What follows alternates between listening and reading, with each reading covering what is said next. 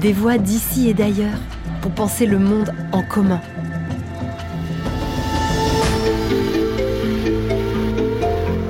Un podcast original du campus de l'Agence française de développement, réalisé en partenariat avec les Ateliers de la Pensée et Agir pour le Vivant. Pourquoi l'avenir de l'Afrique est-il au cœur de l'avenir du monde? Faut-il aider les pays moins développés? Comment construire un monde en commun Quelles leçons tirer d'une vie au service du développement Jean-Michel Severino, acteur reconnu et respecté des politiques publiques de développement, évoque dans cet entretien les enjeux du continent africain et le défi pour le monde d'accueillir les transformations qui s'y jouent. Il partage son regard sur l'aide au développement, son sens, ses apports, ses limites, son horizon. Il termine par un sujet qui lui est cher, l'investissement à impact pour accompagner une jeunesse africaine entreprenante, actrice de son avenir. Bonne écoute de ce beau moment. Bonjour Jean-Michel, euh, c'est un honneur et un, immense plaisir d'échanger avec vous sur ce sujet compliqué de l'aide au développement pour les pays du Sud et en particulier pour l'Afrique. Euh, pouvez-vous nous préciser quel est, euh, selon vous, le grand enjeu sur ce continent aujourd'hui? Il y en a très nombreux. celui qui m'interpelle le plus, c'est cette euh, ce double enjeu de la croissance démographique et de la crise environnementale sur le continent africain. Ce n'est pas qu'un sujet africain. Justement, euh, en raison de cette croissance démographique, euh, nous cheminons vers une fin de siècle où le continent africain représentera à peu près 40% de l'humanité.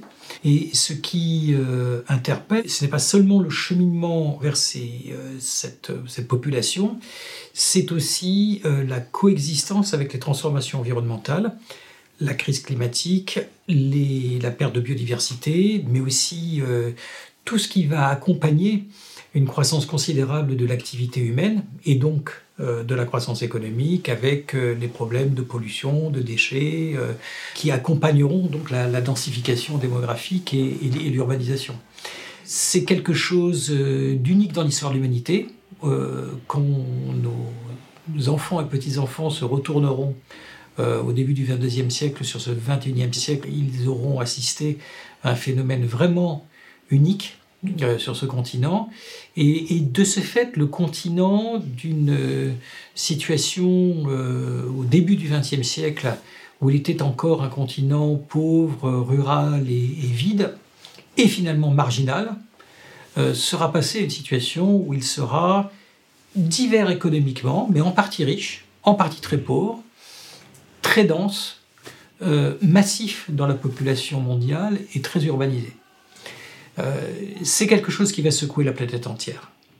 Et du coup, à la fois pour les Africains, trouver les bons cheminements sociétaux, de politique publique pour gérer cette transition, et pour le monde, arriver à accompagner et accueillir cet événement est quelque chose de fondamental euh, qui va secouer euh, les politiques macroéconomiques, les politiques environnementales, les politiques migratoires, euh, puisque tout ceci se passera dans un monde qui parallèlement aura beaucoup bougé, en particulier sur le plan démographique, ou au contraire, l'essentiel de la planète sera rentré dans une phase de décroissance. Au regard de son importance euh, que vous venez de rappeler, prenons-nous ce phénomène de croissance démographique massive suffisamment au sérieux? Non, ce phénomène est à la fois bien connu, euh, en particulier euh, de beaucoup des acteurs publics africains et internationaux, mais au fond, d'une certaine manière, sa transposition en prise de conscience euh, des conséquences qu'il implique et euh, du caractère euh, essentiel de, ce que nous aurons à vivre et du coup du fait que cet agenda-là doit figurer au premier plan de notre liste des préoccupations de politique publique, doit cette, cette conscience-là est finalement assez, assez modeste. Elle n'est certainement pas partagée sociétalement. Euh, et elle occupe finalement un espace euh, assez restreint dans les préoccupations euh, des, dirigeants. Pourquoi les politiques de développement menées depuis des décennies n'ont-elles pas suffisamment préparé ces changements? Il y a de nombreuses explications à cette question, de nombreuses réponses. Euh, une des manières de répondre à cette question est de situer le continent africain dans le contexte euh, géopolitique planétaire. Jusque euh, à la chute du mur de Berlin, ce qui au fond prédomine dans les préoccupations occidentales mais aussi soviétiques de l'époque, c'est la place du continent en tant que terrain d'affrontement de la guerre froide. Et chaque camp essaie d'acheter des régimes de consolider des positions stratégiques, ce qui n'est pas forcément incompatible avec le fait de vouloir de la croissance économique, de l'amélioration des populations, mais l'enjeu stratégique est prédominant par rapport au, développement euh, et à l'amélioration des, bien-être des populations, et il en découle de nombreuses conséquences euh, dans la manière dont les politiques publiques sont, conçues et, mises en place. Euh, à la chute du mur de Berlin, euh, on assiste bien entendu à un complet renversement des politiques. Et nous connaissons euh, une fin euh, de siècle où le regard vers le continent africain se, purifie de considérations géopolitiques, mais en pratique, il diminue aussi considérablement dans l'intérêt que lui portent les gouvernements. Et donc, d'ailleurs, pendant toute cette période, l'aide publique au développement chute de manière très importante. Or, cette période, celle des années 80 et 90, donc à cheval sur la fin de la guerre froide et le début de la globalisation heureuse, euh, cette période est celle de l'ajustement structurel en Afrique. Donc l'aide au développement est entièrement concentrée autour de comment refinancer la dette, comment gérer euh, la crise macroéconomique du continent. Les préoccupations de croissance sont finalement marginales. Euh, ce n'est pas ça qui emprunte les, les acteurs. Au début du XXIe siècle, on commence à voir s'ouvrir une nouvelle phase. Euh, elle est caractérisée par euh, deux choses principalement. La première, euh, c'est l'émergence de la préoccupation des biens publics globaux. c'est le début de la prise de conscience climatique. C'est l'époque où l'AFD commence à articuler cet objectif d'ailleurs comme étant une fonction fondamentale de son essor, donc oui, le début, tout début des années 2000.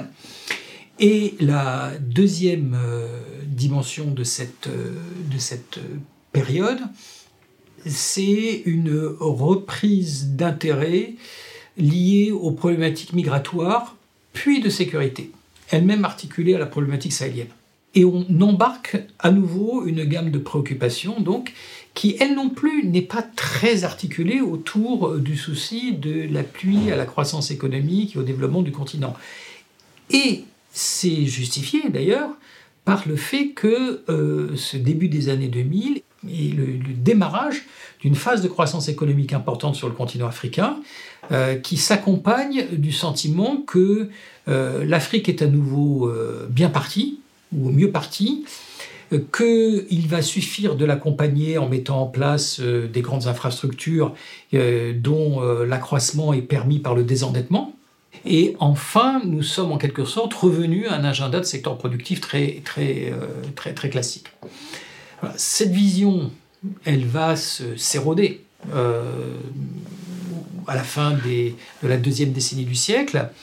Euh, là aussi, euh, pour euh, des raisons finalement assez bien connues, assez bien repérées, les grandes crises économiques internationales, celle de 2007-2008 qui frappent beaucoup le continent africain, le Covid, la conflictualité dans le Sahel et dans la Corne de l'Afrique. Aujourd'hui, un bon tiers du continent africain est une zone de conflit pas interétatique, mais intra-étatique ou confronté à des problèmes de sécurité massifs.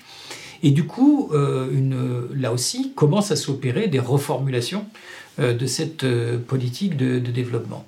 Et comme on voit dans, dans, toutes ces périodes, la préoccupation de la croissance économique, de l'amélioration du sort des populations, etc., n'est pas antinomique avec ces grands objectifs, n'est pas contradictoire, mais elle n'est pas en fait, en pratique, le point d'entrée réel et réellement recherché. Euh, par euh, les acteurs extérieurs lorsqu'ils interfèrent avec le, continent africain. En fait, euh, et c'est normal et il n'y a sans doute pas de manière d'y échapper, les acteurs extérieurs recherchent leurs intérêts dans cette relation avec le continent, et ces intérêts ne sont pas forcément là où, les Africains eux-mêmes les voient. On le comprend, cette aide a un rôle ambigu. Alors, n'est-il pas contradictoire d'appeler aide une politique qui vise à s'aider soi-même? Oui, alors pas forcément contradictoire, mais c'est sans doute en tout cas un, mauvais nom. Et ça fait maintenant euh, un certain temps que euh, on cherche des alternatives à ce nom. D'autant que la situation, elle est, effectivement euh, compliquée aujourd'hui par le fait qu'il y a de, nombreuses rationalités à l'aide, et du coup, théoriquement, il devrait y avoir de nombreuses manières de gérer l'aide. Prenons par exemple le cas du changement climatique. Dans l'agenda changement climatique, il y a euh, un sous-agenda, celui euh, euh, de l'adaptation, qui est en fait étroitement lié à la position de victime dans laquelle se trouve le continent africain, du changement climatique dont il n'est pas responsable. On, pourrait, euh, en forçant mais à peine le trait, considérer que l'appui que l'Afrique recherche et obtient en partie à l'adaptation sur le terrain d'adaptation n'est pas du ressort de l'aide au développement, mais du ressort de la compensation. Or, une compensation, elle ne peut pas exiger des conditionnalités. En revanche, si on regarde le cas, par exemple, de, euh, euh, des aides liées à la migration, ce qui n'est pas un objectif officieux, puisque c'est par exemple toujours le cas des sommes très considérables qui ont été débloquées par l'Union européenne dans le cadre du sommet de Malte, qui ont donné lieu à la création du FFU, qui est devenu à côté du Fed un, objet de financement important pendant euh, plusieurs années du continent africain. Cette aide-là est effectivement assortie à un objectif de contrepartie immédiate qui est euh, la migration. Donc on pourrait s'attendre à ce qu'il y ait une négociation politique avec une contrepartie euh, à un apport euh, financier. Lorsque nous sommes en revanche dans la lutte contre le terrorisme ou dans l'appui aux pays sahéliens où une aide au développement accompagne un effort de stabilisation euh, politique et militaire dont euh, tout le monde sait euh, combien il est compliqué et n'est pas atteint sur le terrain, on, peut se retrouver plus proche de catégories classiques de l'aide publique au développement où à travers des projets, des activités concrètes, on va chercher à avoir une amélioration des conditions de vie des populations, etc., etc., etc. Donc aucune de ces euh, catégories ne mérite véritablement le nom d'aide. Elles ressortent de logiques extraordinairement différentes. La réalité, c'est que nous avons aujourd'hui euh, des politiques globales ou des politiques de voisinage euh, de nature différente qui appellent, qui ont des objectifs différents, qui ont des métriques de résultats et d'impact différentes, qui normalement devraient s'administrer de manière différente. Et un des enjeux extraordinairement difficiles pour les appareils d'aide, comme par exemple euh, l'AFD, c'est d'arriver à faire cohabiter sous le même toit euh, l'ensemble euh, de ces instruments et l'ensemble de ces, de ces logiques. qui n'arrivent jamais à être complètement cohérentes et qui, à certains, à certains moments, sont même contradictoires ou peuvent être conflictuelles dans leur mode d'administration, de gestion et même dans leur nature des objectifs sur, sur le terrain. Est-ce que le plus grand problème de ces politiques, euh, ce n'est pas l'asymétrie de la décision? C'est une, immense difficulté, mais qui est difficilement euh, évitable. La politique d'aide au développement, c'est, quand on la regarde déjà depuis le Nord, est la seule politique publique euh, développée par un pays, par exemple la France, où les bénéficiaires ne sont pas les contribuables. Et, euh, toutes les autres politiques publiques euh, en France s'adressent à des citoyens français ou euh, des personnes accueillies ou, des étrangers résidant sur, la France qui payent des impôts locaux, des impôts nationaux, et pour une bonne partie d'entre eux ont un droit de vote, qu'ils exercent ou pas, et qui leur permet de contrôler ou d'avoir un mot à dire sur l'élaboration de la politique publique. L'aide au développement échappe à cette logique.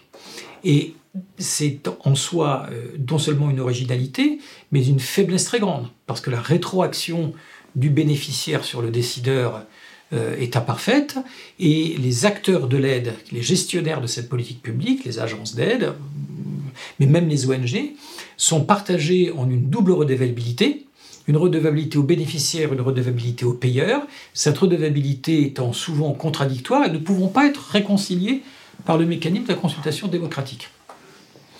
Euh, cette euh, difficulté euh, structurelle n'a pas de solution facile. N'a pas de solution facile parce que la, co-définition de l'aide, qui normalement devrait être recherchée, est rendue extrêmement difficile dans la réalité par la divergence des capacités des institutions bénéficiaires et des institutions donatrices. Et du coup, à la position morale déjà euh, euh, ou, de, force euh, quasiment inéluctable que qui résulte du fait d'avoir un, payeur et un receveur, s'ajoute une dissymétrie de, de capacité. Dans un certain nombre de cas, cette dissymétrie est faible les grands pays bénéficiaires de l'aide, la Chine a été historiquement un, receveur significatif d'aide, le Mexique, euh, le, Maroc, euh, l'Indonésie euh, et, bien d'autres sont en mesure de dominer, de maîtriser leur stratégie nationale, de négocier avec les bailleurs en quoi leur aide va s'insérer dans les stratégies nationales et ces pays sont également en mesure de contrôler l'exécution parce qu'ils disposent des appareils publics, euh, d'une légitimité sociétale et aussi d'un rapport de force international qui leur permet de jouer la concurrence entre les bailleurs euh, et d'être indépendants. Pour ces pays, l'aide est une fraction modeste de leurs ressources. Et ils sont donc dans une position stratégique où ils peuvent à un moment donné dire non, pour les pays très pauvres, euh, et en particulier sur le continent africain, la situation est extrêmement différente. Leurs appareils administratifs sont souvent faibles, la légitimité démocratique des appareils politiques est également sujette à caution, leur emprise même sur le territoire national est partielle, on le voit euh, pour les pays sahéliens qui sont soumis aujourd'hui au, problème du terrorisme, et en face de ces acteurs euh, aux capacités et à l'emprise limitée sur leur territoire, on trouve des appareils d'aide nombreux, mais il y a beaucoup de bailleurs bilatéraux, internationaux, eux-mêmes disposant d'appareils technocratiques euh, puissants, et qui est adossé à des États qui ont des visions géopolitiques euh, puissantes, les pays bénéficiaires ayant pas la capacité concrète de dire non à ce qui leur est offert, ayant une position de négociation également faible. Ce qui changera peut-être euh, sur le continent africain, d'ailleurs, euh, pour le coup, avec euh, la concurrence de plus en plus croissante des pays émergents qui viennent, sur le continent africain. Donc on voit qu'on a, sur le continent africain et avec les pays les plus pauvres, un problème qui est spécifique, qui ne résume pas toute l'aide au développement, mais qui est particulièrement difficile à résoudre. On pourrait même se demander si ce problème a une solution structurelle. La solution structurelle serait d'arrêter l'aide dans un certain nombre de cas. Cette solution, n'est envisagée par personne, ni pour le bénéficiaire réellement, ni pour les pays donateurs qui ont, on l'évoquait à l'instant, des motivations géopolitiques ou géostratégiques ou de politique globale pour être présents dans le pays et ne souhaitent pas euh, arrêter. Donc chacun se tenant par la barbichette dans une relation dont on n'imagine pas qu'elle doit, qu'elle doit cesser, euh, doit gérer une relation fondamentalement dysfonctionnelle et, perverse d'une certaine manière, mais avec laquelle il faut vivre. Cette situation peut-elle être dépassée? C'est la grande question. Euh, c'est la grande question pour les administrateurs de l'aide. Alors une issue ou une voie euh, ne serait-elle pas d'accompagner la démocratie de manière à avoir émergé des gouvernements légitimes? C'est un problème de structuration sociale. Euh, bien sûr, en, tant qu'occidentaux, euh, français, on est des militants de la démocratie. Euh, ce que nous voyons dans le monde, c'est que s'agissant d'organiser la prospérité des, peuples et s'agissant de négocier avec les, les tiers extérieurs leur concours à cette prospérité, c'est pas forcément les démocraties qui obtiennent les meilleurs résultats. La communauté internationale a célébré euh, pendant les 20 dernières années le Rwanda comme un modèle de réussite du développement et de, croissance et de, réduction de la pauvreté, le Rwanda n'a rien d'un pays démocratique et ouvert. Et, bien entendu, on, peut répéter la même chose sur la Chine et sur un certain nombre d'autres grands, pays en développement dont la croissance économique a été euh, euh, considérable et qui ont transformé le sort de la population. Donc c'est pour ça qu'il faut plutôt parler, si on pense à la question de la capacité à apporter de la prospérité et à gérer les interactions avec l'air et avec l'extérieur, il faut plutôt parler de la capacité d'une société à s'organiser et à former un ensemble cohérent, euh, homogène, sur longue période. Et a un certain nombre de pays démocratiques y arrivent et d'autres pays démocratiques n'y arrivent pas. Alors comment avancer? Est-ce que euh, c'est en privilégiant le, renforcement des, compétences, des capacités? C'est fondamental. Une des rares choses euh, pour les acteurs de l'aide et pour une maison comme l'AFD, euh, il y a plusieurs pièges dans la posture dans lesquels il faut essayer d'éviter de ne pas tomber il y a le piège du cynisme, il y a le piège de l'idéalisme, il y a le piège de la toute-puissance, l'aide va tout transformer, et il y a le piège de l'impuissance. On ne peut rien faire. Donc ces, quatre euh, postures euh, définissent une sorte de, carré des impossibilités, et il faut trouver, essayer de chercher un positionnement au, centre euh, de, ces impossibilités ou de ces non-postures à partir du moment où nous faisons face à des euh, régimes dysfonctionnels, et dans la mesure où nous ne pouvons pas cesser la relation, une des rares choses que l'on, peut faire, c'est effectivement s'engager dans, la, dans l'appui à la reconstruction ou à la construction des capacités. Alors cette construction des capacités, c'est pas pas seulement celle des capacités techniques des administrations et des services publics, même si c'est très important d'avoir des sages-femmes bien formées dans les dispensaires euh, ou des euh, instituteurs bien formés euh, dans les classes et en nombre suffisant.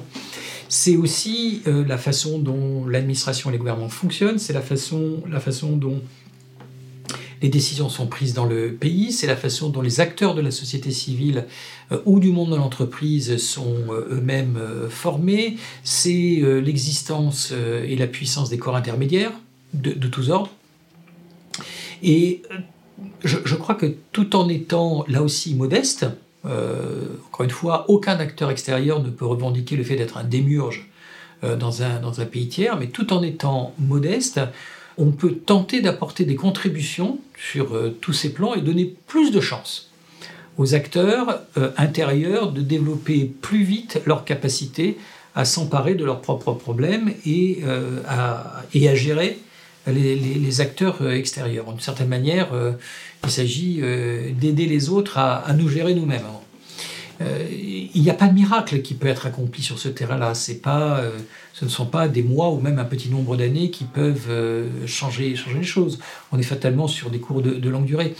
Mais en fait, les acteurs de l'aide ont rarement tendance à penser ce sujet comme un tout et à imaginer que la construction des capacités est en fait l'enjeu le plus important et la contribution la plus importante qu'ils peuvent, qu'ils peuvent faire. Les maisons d'aide ont tendance à euh, apprécier leur impact au travers du nombre d'enfants euh, qui euh, sont soutenus pour, pour aller à l'école, de l'indicateur de croissance économique, de l'allongement de la durée de vie à la naissance.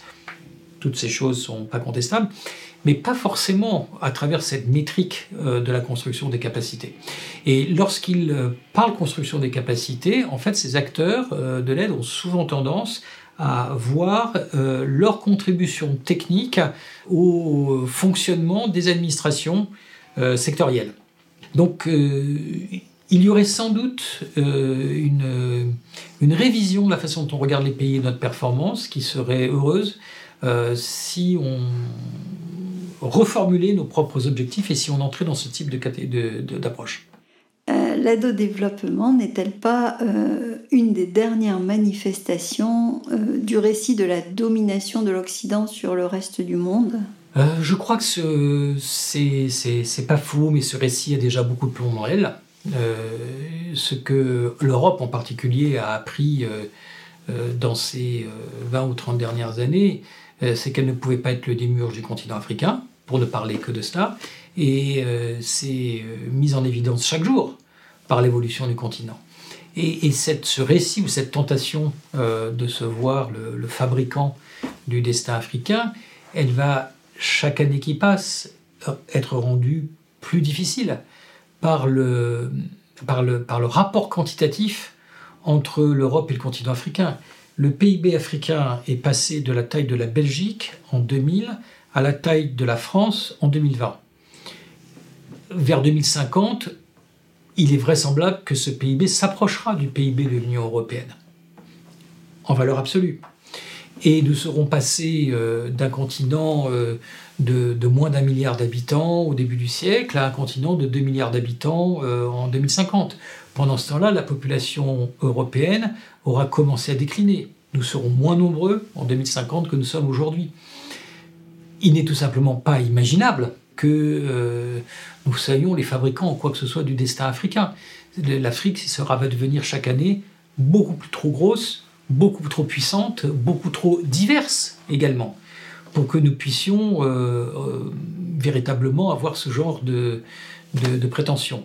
Donc c'est un, c'est, un, ce sont trois décennies devant nous, si on s'arrête en 2050, dans lesquelles il va falloir, durant lesquelles il va falloir être de plus en plus spécifique ce que nous, sur ce que nous cherchons à obtenir, de plus en plus précis sur ce que sont nos enjeux et nos intérêts. Parce que nous avons le droit, en tant qu'Européens, de parler de nos intérêts. C'est peut-être d'ailleurs même le seul point de légitimité que nous ayons vis-à-vis de l'Afrique. Euh, être clair sur nos intérêts, comprendre les intérêts de nos voisins, et à partir de cela, trouver de la manière de faire un pont entre les leurs et les nôtres. Au moins, c'est un discours clair. En fait, ça peut sembler du reste très simple, mais c'est extrêmement difficile d'aboutir à cette clarification. Le, vague, les contradictions et les difficultés n'étant d'ailleurs pas uniquement de notre côté, mais étant également du côté, euh, africain. Donc, donc, dans cette transformation des rapports de force respectifs, dans un monde qui va être de plus en plus compétitif du point de vue géostratégique avec l'émergence chinoise, euh, un jeu américain qui va être sûrement très complexe, des pays émergents euh, de la Turquie euh, aux puissances régionales africaines comme le Maroc ou l'Afrique du Sud. donc dans ce monde de plus en plus compétitif, nous allons avoir à faire un travail constamment renouvelé de rigueur accrue, de concentration de nos moyens sur ce qui est possible de faire. Et également de réflexion en profondeur sur ce que veut dire le dialogue de société à société. Parce que contrairement aux Chinois, contrairement aux Américains, nous sommes des voisins. Et nous avons une relation de voisinage à élaborer qui ne pourra pas être que technique, qui ne pourra pas être que économique, qui sera forcément de nature civilisationnelle, euh, compte tenu de la porosité euh, que nous allons entretenir avec le continent africain, des échanges de population euh, qui vont fatalement se faire. Donc euh, cette, tâche ne sera, euh, encore une fois, ça sera un changement nécessaire de posture euh, qui va nécessiter rigueur, humilité, mais ça ne veut pas dire défaut d'ambition. Les biens publics mondiaux que vous avez contribué à soutenir quand vous dirigiez l'AFD, n'était-il pas aussi une tentative de recréer du sens et du dialogue oui, oui, ce concept des biens publics mondiaux, il continue à opérer et il continue à être euh, positif. Et de ce fait, euh, je crois que ça a été vraiment pour l'AFD un changement euh, très heureux que d'arriver à construire ces concepts qui, ont émergé à la fin des années 90 et dont elle a été parmi les premiers sur la planète à être un, opérateur et qu'elle a permis de mettre en œuvre. Donc ce concept, il est utile parce qu'il parle d'objectifs concrets, euh, il parle de droits et devoirs réciproques, de responsabilités partagées, euh, et il euh, permet de se mettre en ligne en se projetant vers quelque chose qui est constructif. Alors, une fois qu'on a dit ça, il y a beaucoup de nuances à apporter. La, première d'entre elles, c'est que le sujet des biens publics communs, ou globaux, ou, ou des communs, euh, ne, résume pas toutes les politiques euh, publiques internationales et transferts internationaux. Euh, la question du voisinage qu'on a évoqué est un sujet qui n'est pas absorbé par la problématique des biens publics euh, globaux, même s'il y a des correspondances. Mais en tant que voisins, nous avons des sujets de conflits ou de convergence qui supposent des transferts euh, d'argent et les politiques liées aux populations, à la démographie sont un bon exemple de ça. Et ce n'est pas une catégorie des biens publics globaux. Donc il, va continuer à y avoir toute une série de, sujets euh, qui vont être extrêmement euh, importants. Les biens publics globaux aussi ont du mal à prendre en compte les sujets de droit et les sujets liés à l'humanitaire proprement dit. Nous allons demeurer dans une situation où, au fond, quels que soient nos intérêts matériels, euh, nous pouvons continuer à considérer qu'il est un devoir de transférer euh, des fonds et de soutenir des populations qui euh, sont parmi les perdants de la globalisation. Et c'est plutôt des sujets, si on cherchait des, rationalités économiques à cela, on irait plutôt les chercher dans la théorie des défaillances de marché et dans les fondamentaux euh, du fonctionnement du système libéral que dans la théorie des biens publics globaux. Donc il y a d'autres fondements conceptuels, si on veut faire de la philosophie, et, il y a d'autres racines euh, éthiques, et, qui n'exigent pas forcément une approche de retour. De la même manière que, certes, dans une collectivité nationale, euh, on estime qu'il faut aller euh, financer euh, le niveau de vie de la Creuse avec des transferts depuis l'île de France et qu'on n'attend pas que ce soit dans l'intérêt de l'île de soutenir la Creuse. on continuera donc à l'échelle globale, il n'est pas illégitime d'avoir ce, ce type d'approche. Les biens publics globaux sont un concept extrêmement opérant, ils n'épuisent pas euh, toute, la, toute la rationalité.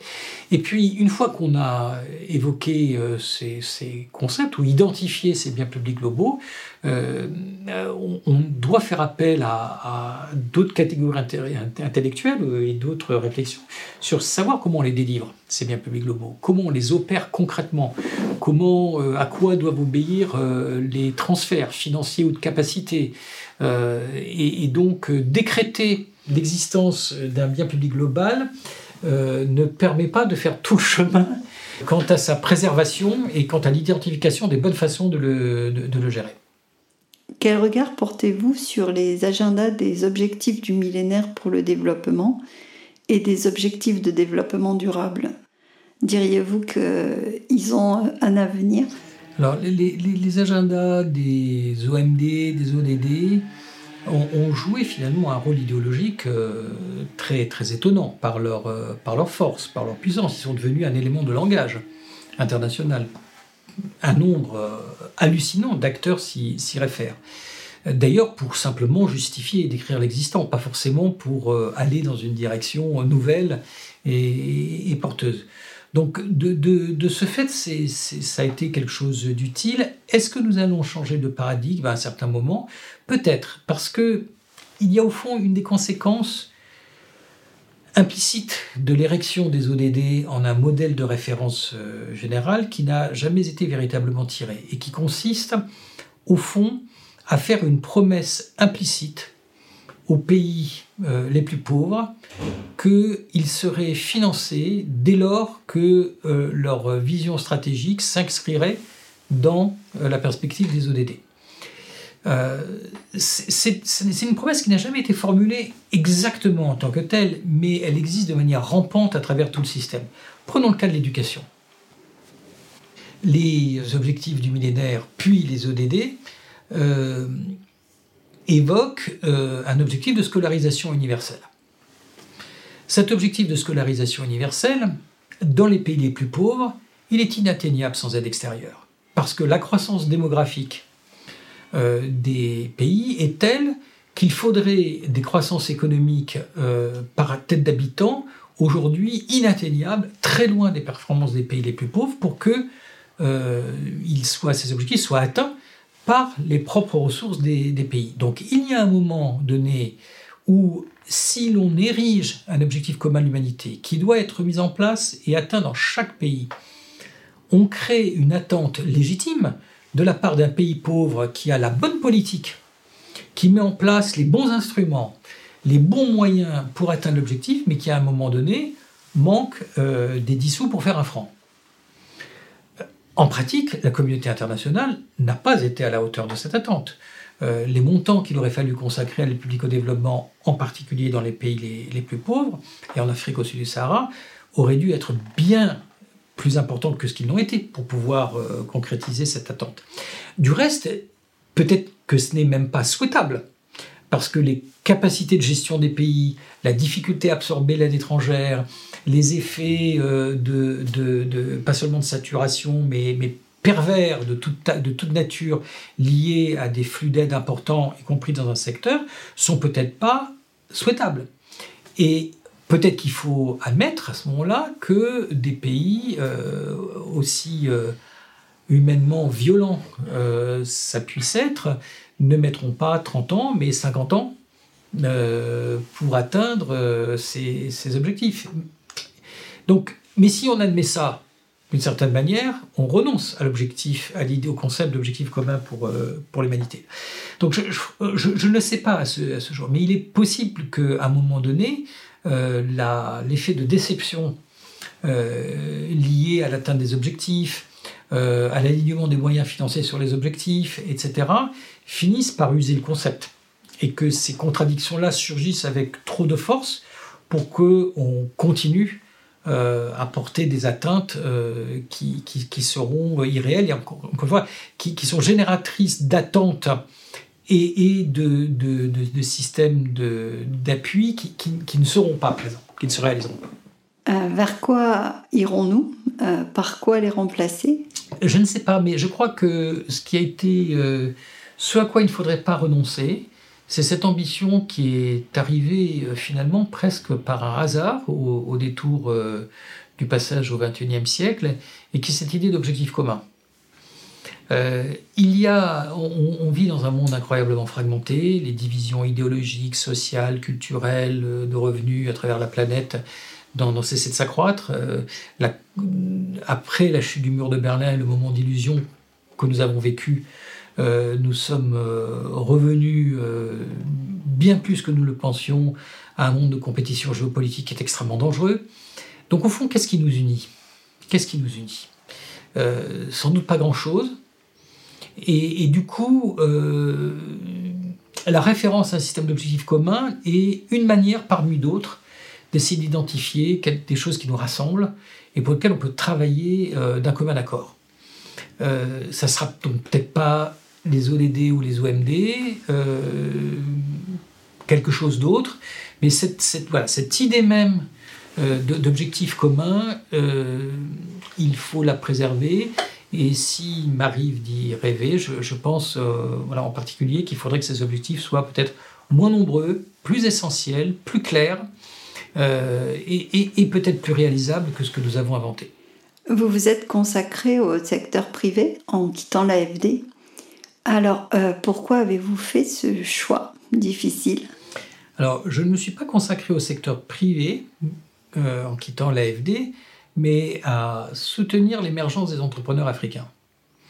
Et il y a une différence entre les deux. Euh, cette différence et cet agenda, il m'est apparu progressivement, et en particulier dans mes dernières années à l'AFD, pour une série de, pour des raisons qui, au fond, étaient d'abord extrêmement théoriques. La première d'entre elles, c'était euh, la compréhension que j'avais de la manière dont on pourrait accélérer la croissance économique en Afrique, euh, dans un continent qui a besoin d'augmenter ses taux d'investissement et où euh, les apports publics à l'investissement rencontrent des limites structurelles liées aux capacités d'endettement des États comme à celles des finances publiques. Et donc, euh, le seul autre compartiment de l'investissement qu'on peut faire croître, c'est celui euh, du secteur privé, qui peut lui-même euh, amener des flux extérieurs au travers des investissements directs étrangers, des flux de capitaux, etc. Donc c'est une approche qu'on pourrait qualifier de macroéconomique et mon intérêt sur ce sujet a été généré par, le, par la prise de conscience que nous avions consacré en fait peu d'énergie et peu de temps au cours des décennies euh, à cet agenda-là. Euh, cette euh, préoccupation, elle était accrue par le constat que, en tant qu'agence d'aide, et c'était le cas de l'AFD et de Proparco comme de toutes les autres, nous n'avions pas les instruments pour atteindre le cœur du cœur qui étaient ces entrepreneurs africains. En fait, euh, nous n'avons pas de prise sur la dynamique de l'investissement direct étranger des grands acteurs financiers et nous n'en avons, pas sur les euh, grandes entreprises privées. Elles sont mues par des considérations stratégiques qui sont hors d'atteinte des agences d'aide et elles trouvent des, ressources financières d'une manière totalement indépendante des nôtres. Donc on peut faire des alliances avec ces grands acteurs privés, mais nous n'avons pas d'influence fondamentale sur leur, euh, sur, sur, leur cours. Les alliances sont très importantes et, construire sur leur propre stratégie est quelque chose qui peut être très utile dans l'agenda du développement et pour à exploiter pour une agence que, comme, comme l'AFD. Donc il faut ce partenariat. Mais nous ne sommes pas et nous ne serons jamais les moteurs, euh, comment dire, des, acteurs fondamentaux déterminant la trajectoire euh, des multinationales, par exemple. et par ailleurs, l'essentiel de la croissance du secteur privé africain, secteur du privé, va devenir du continent africain et des entreprises africaines. Or, ces entreprises, elles sont petites. Il y a très peu de grandes entreprises en Afrique. Ces entreprises étant d'ailleurs, pour beaucoup, issues des privatisations, des anciens euh, monopoles publics euh, qui ont été démantelés pendant la période d'ajustement structurel. Euh, elles existent aussi dans le secteur des mines, du pétrole, des univers très particuliers, voire de la banque, dans un univers très, très particulier. Donc, euh, s'intéresser, euh, quand on élimine les sujets, à la dynamique du secteur privé africain, pour une agence d'aide, ça veut dire concrètement, au bout du bout, s'intéresser à la dynamique entrepreneuriale africaine. Mais les agences comme l'AFD ont beaucoup de mal à traiter ce sujet. Elles ont, euh, ces agences d'aide ont été les acteurs de l'émergence de ce qui s'appelle maintenant les, les, DFIs, les, institutions publiques de financement du secteur privé. Et ces institutions, elles ont été euh, créées fondamentalement pour démontrer qu'il était possible euh, d'atteindre des résultats financiers et d'investir en Afrique. Donc elles recherchent des rendements financiers qui sont équivalents à ceux des acteurs privés, même si elles les atteignent rarement euh, en pratique elles ne sont pas faites, elles n'ont pas été créées, ces institutions, ni la Proparco historiquement, ni la DEG, ni la CDC, ni la BEI, pour, ni la, et encore moins la SFI, pour financer ces acteurs euh, émergents. Et non seulement elles n'ont pas été créées pour cela, mais en fait elles n'en ont pas les capacités opérationnelles. Euh, les coûts de ces institutions, de nos institutions publiques, sont trop élevés. Euh, leur culture n'est pas non plus adaptée au travail en dentelle qui est nécessaire pour être euh, réalisé. Et euh, pour faire ce travail, il faut essentiellement, si on parle du continent africain, des acteurs africains en Afrique et en nombre. Et ce n'est pas une politique RH, une possibilité qui est ouverte aux agences d'aide en pratique. Donc, euh, je me suis convaincu de tout ça dans ces dernières années, et c'est la raison pour laquelle j'ai saisi l'occasion qui m'était offerte quelques mois après mon départ à l'AFD euh, de, prendre en charge euh, IEP et de construire ce que, ce que nous sommes devenus. Et avez-vous eu raison de faire ce choix? Oui, oui, bien sûr. Euh, cet agenda de l'entrepreneuriat africain, il n'a fait que grandir. et en fait, il y a eu deux, deux, grands changements au cours de la douzaine d'années qui s'est écoulée depuis lors. Le premier d'entre eux, c'est euh, l'émergence et la structuration du concept d'investissement d'impact. Cette idée qu'il est possible d'atteindre des objectifs d'intérêt général en finançant des acteurs privés euh, avec des attentes de rendement qui peuvent être diversifiées, mais ne sont pas forcément, et en général d'ailleurs ne sont pas, euh, des niveaux que vont atteindre des investisseurs en capitaux classiques dans les marchés spécifiques où on opère. Et la deuxième idée qui a prospéré, c'est cette idée que dans l'univers général de ces tests d'impact, qui ne s'intéresse pas que à l'entrepreneuriat, mais qui s'intéresse à l'éducation, à la santé, à l'environnement, etc., euh, la question de l'entrepreneuriat était un élément cœur de l'agenda du développement. Et ce raisonnement macroéconomique et social qui était euh, en fond marginal, hein, dans les années 2010, est devenu un, un agenda croissant qui occupe une place de plus en plus importante dans la réflexion des bailleurs. Il se traduit hélas d'ailleurs par euh, des flux financiers euh, plus modestes que ceux dont je rêverais, mais ils ont été euh, très fortement en croissance. Il y a dix ans, personne n'aurait imaginé, par exemple, la création du PSW de, de, l'AIDA, du, private, Sector Window de, de l'AID, qui a été un élément transformationnel dans ce, dans, ce régime. Donc de ce côté-là, oui, je pense que c'était, ça a été une réussite puisque j'ai pu, avec d'autres, euh, contribuer à faire émerger deux catégories de politiques publiques, je, je, crois, incroyablement pertinentes, nécessaires pour l'agenda du développement aujourd'hui. Il va y avoir 420 millions de jeunes Africains qui vont arriver sur le marché du travail d'ici à 2050, de plus de 15 ans. Euh, la croissance économique telle qu'elle est partie aujourd'hui, elle ne va pas créer plus de 200 millions d'emplois sans doute. Donc nous avons déjà un déficit de 200, 250 millions euh, d'emplois sur, euh, sur 30 ans. C'est juste hallucinant. Si, et, le, caractère explosif en termes humains, politiques, sociaux de ces, de, déficits, il est hallucinant. Personne même ne peut avoir, se figurer à quel point c'est un élément de détonation et une bombe euh, extraordinaire pour le continent africain comme pour tous ceux qui l'entourent, et donc pour ses voisins immédiats comme, euh, comme, nous. Et si on réfléchit deux minutes à la façon dont on va se donner une chance, même pas de combler ce déficit, mais de le réduire euh, un petit peu, ça ne va être que par l'essor massif de ces euh, entreprises, de ces entreprises, ces entrepreneurs africains qui vont créer ces emplois. C'est pas le service public qui va créer ces emplois. C'est pas les bailleurs de fonds qui, dans leurs bureaux locaux, vont embaucher ces, jeunes. Donc, il faut absolument que cette, euh, cette dynamique entrepreneuriale émerge. Alors, le bon, la bonne nouvelle, c'est que ces entrepreneurs, ils existent. On n'a pas à créer la dynamique entrepreneuriale africaine, africaine ça serait impossible. Donc ça, c'est de la, dimension d'humilité qu'on doit avoir. Mais, ce qu'on peut faire, c'est aider euh, ces Africains à sortir de leur garage plus vite, et une fois sortis de leur garage et leur boîte créée, faire que cette boîte, elle, elle croisse plus vite et qu'il y ait moins de faillites. Moins de taux de casse dans la trajectoire qui va depuis, euh, dans, la, dans la traversée de la vallée de la mort euh, de toutes les startups et, de toutes les PME. Donc cette ambition-là, et, ça nous permet peut-être de reboucler avec la, le caractère euh, précis, humble, limité d'objectifs qu'on peut se fixer. Donc cet objectif-là, il est tenable. On peut faire quelque chose là-dessus.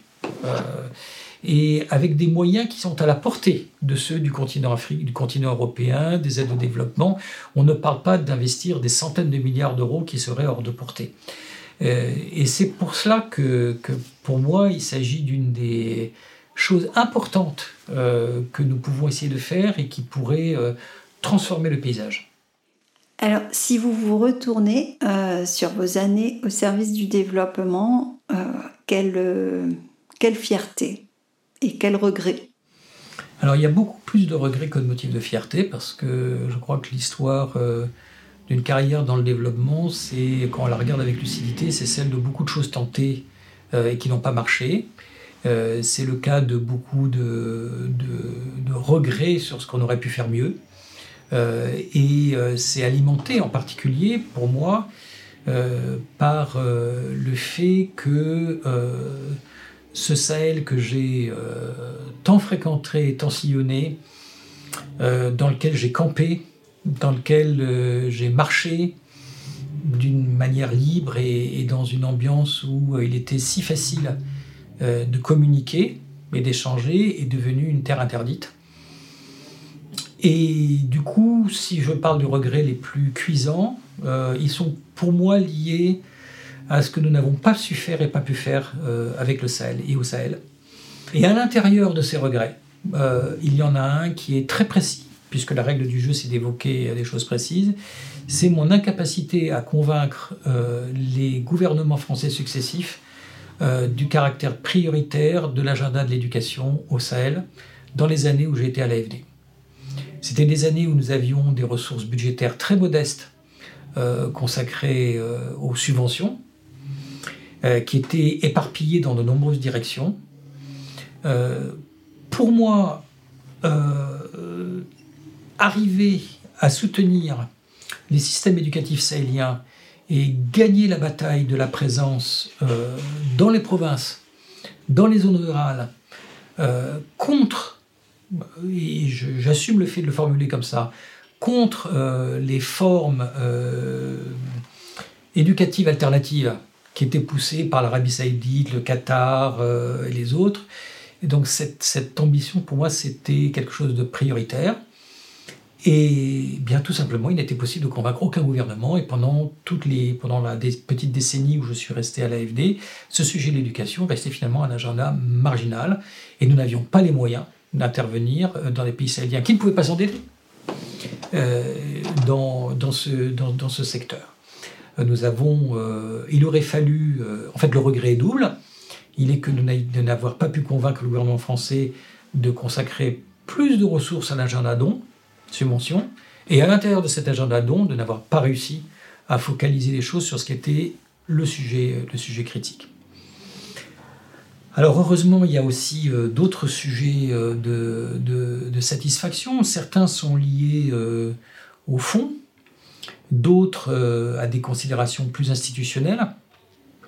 Et puisque nous sommes dans le cadre de l'AFD, je dirais que du coup, pour moi, peut-être dans cet agenda institutionnel, le plus grand, euh, la plus grande satisfaction aura été pour le coup d'avoir euh, réussi à changer le cours stratégique de l'agence au début des années 2000.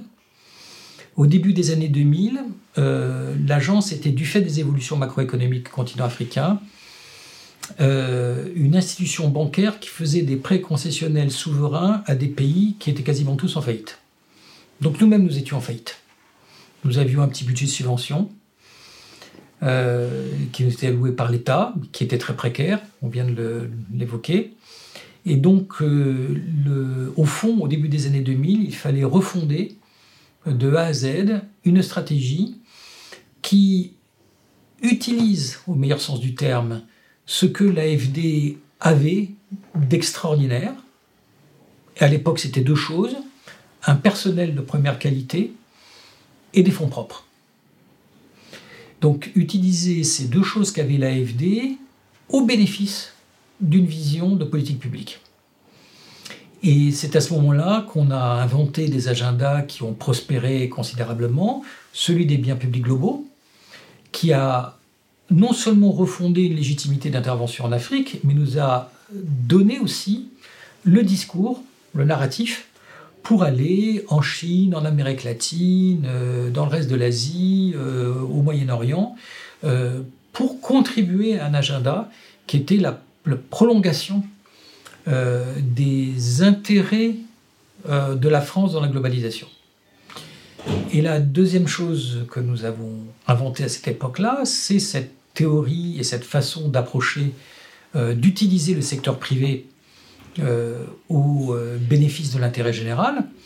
Et ça, c'était un agenda indispensable en Afrique, puisque nous ne pouvions pas prêter en Afrique aux États. Donc si nous voulions continuer à opérer, euh, et si nous voulions continuer à apporter une contribution au-delà de l'instrument subvention dont nous avions une petite disposition, donc si nous voulions faire ça, il fallait pouvoir utiliser notre bilan pour soutenir des acteurs pour le développement. Donc, euh, nous avions une très petite expérience de l'agenda non souverain, mais elle existait, elle était marginale. Euh, elle s'était concrétisée par le soutien à quelques entreprises publiques, mais c'est, encore une fois, c'est une fraction de ce qu'on a fait. Et on a appris, on a construit sur cette expérience euh, de historique pour développer cet agenda non souverain. Donc, y a eu un compartiment entreprise publique, un compartiment euh, euh, entreprise privée, et qui a, encore une fois, construit la dynamique sur laquelle l'établissement a prospéré. Ensuite, bien entendu, le, budget subvention s'est remis à croître sous, grâce au, président Macron et a donné une nouvelle dimension au rôle d'agence de, de, l'AFD, mais pendant une, grosse décennie, même presque une vingtaine d'années, l'agence a dû se débrouiller d'abord avec les ressources de son bilan et inventer ce métier de, développeur, ou réinventer ce métier de développeur par des instruments financiers euh, non conventionnel pour des, agences d'aide. On sait que cet agenda a été très critiqué par ailleurs hein, euh, et rencontre des limites. Et, euh, Dieu merci, l'agenda dont a commencé à croître. Mais voilà, donc cette, cette transformation-là, pour moi, reste un, bien sûr une, étape très importante.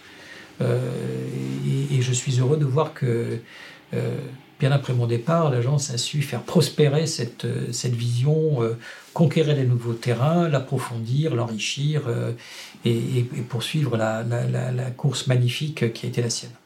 Diriez-vous que vous savez mieux définir le développement aujourd'hui?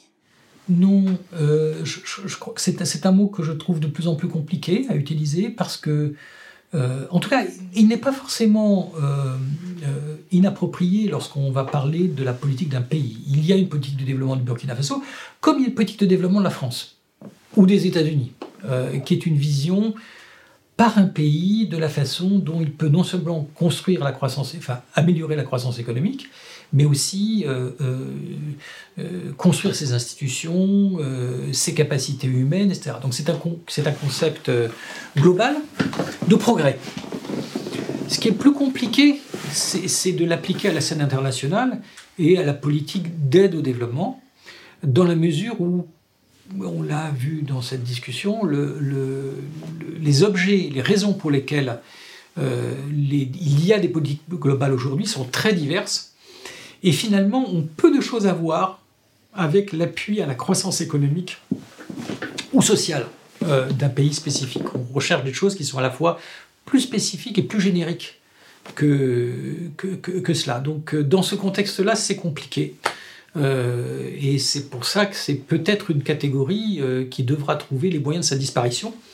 Mais les mots ont leur résilience très, très, très grande et je ne suis pas sûr que ça réussisse rapidement. Alors, dernière question, euh, y aurait-il euh, une personnalité, un auteur qui euh, a joué un rôle important dans votre vie? Sénèque m'a accompagné tout au long de ma vie parce que il parle au fond de la posture morale, comme beaucoup de philosophes de l'Antiquité, que l'on peut adopter par rapport au haut et au bas de l'existence euh, et il nous incite à réfléchir à notre contribution, euh, à ses limites comme à sa nécessité, euh, et à faire front face aux problèmes et aux avanies. C'est un auteur de la résilience, Sénèque. Même s'il a sa propre fin de vie et celle d'un abandon, d'une certaine manière, sur commande. Est votre plus grande lecture? Il n'y a pas de lecture euh, plus, plus intense que j'ai faite au fil des jours que celle de l'Évangile. C'est une lecture qu'on peut faire euh, indépendamment de la foi qu'on peut avoir dans la divinité euh, du Christ, mais ce qui est ce qui reste d'une d'une incroyable euh, richesse et parfois même violence, c'est euh, l'interpellation que nous, euh, que nous fait la, vie de cette personne il y a 2000 ans, relatée par quatre personnes différentes, qui ont d'ailleurs des visions différentes de cette vie, et parfois légèrement contradictoires. Et c'est en particulier dans les raisons de vivre et dans euh, la relation à l'autre, euh, le rôle de l'amour et de la bienveillance, euh, que, se trouve le message le plus saisissant d'un texte incomparable et unique. Merci Jean-Michel pour cet entretien très instructif et particulièrement généreux. Merci de si bien conjuguer talent et conviction pour faire bouger les lignes. Et merci à vous, chers auditeurs, d'avoir partagé cette écoute avec nous.